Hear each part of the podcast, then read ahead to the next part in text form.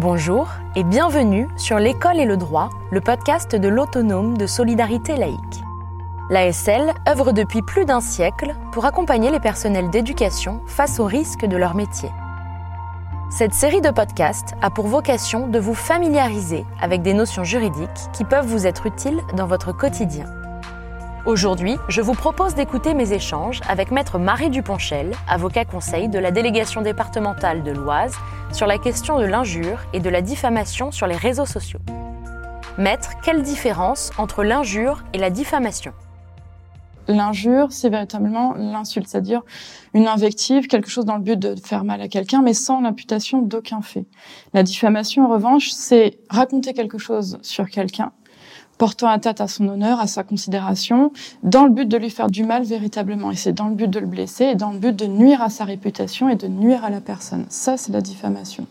Les professeurs sont souvent confrontés à ce genre de problème. C'est ce qu'on appelle euh, généralement les fausses rumeurs, euh, les choses qui sont dans le but de nuire et de lui faire du mal dans sa vie privée, surtout aussi euh, à côté de l'établissement scolaire.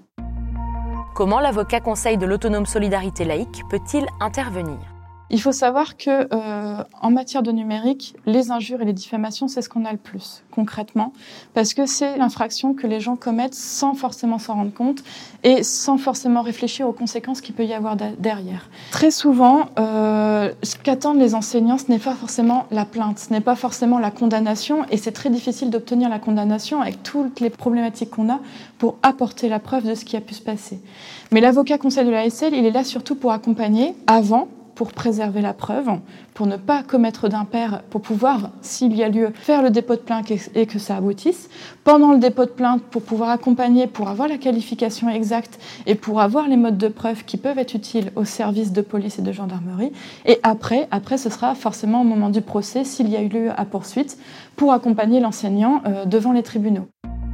Concrètement, quelles actions l'autonome de solidarité laïque met-elle en œuvre pour prévenir ce type de risque? Mais c'est aussi, et c'est le rôle qu'on nous demande généralement aussi, c'est un rôle de prévention.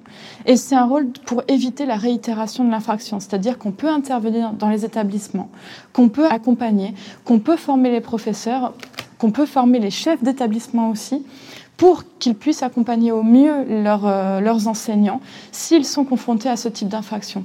Et donc ça aussi, c'est un rôle très important, c'est-à-dire former les personnes, former le corps enseignant, former les chefs d'établissement pour savoir comment réagir.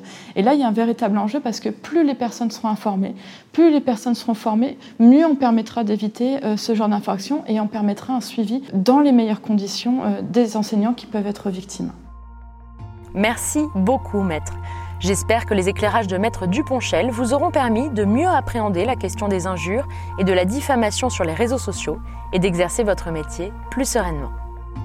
Je vous donne donc rendez-vous lors de notre prochain épisode que vous pouvez d'ores et déjà retrouver sur notre site internet dans la rubrique podcast et dont le lien se trouve dans la description. À très bientôt!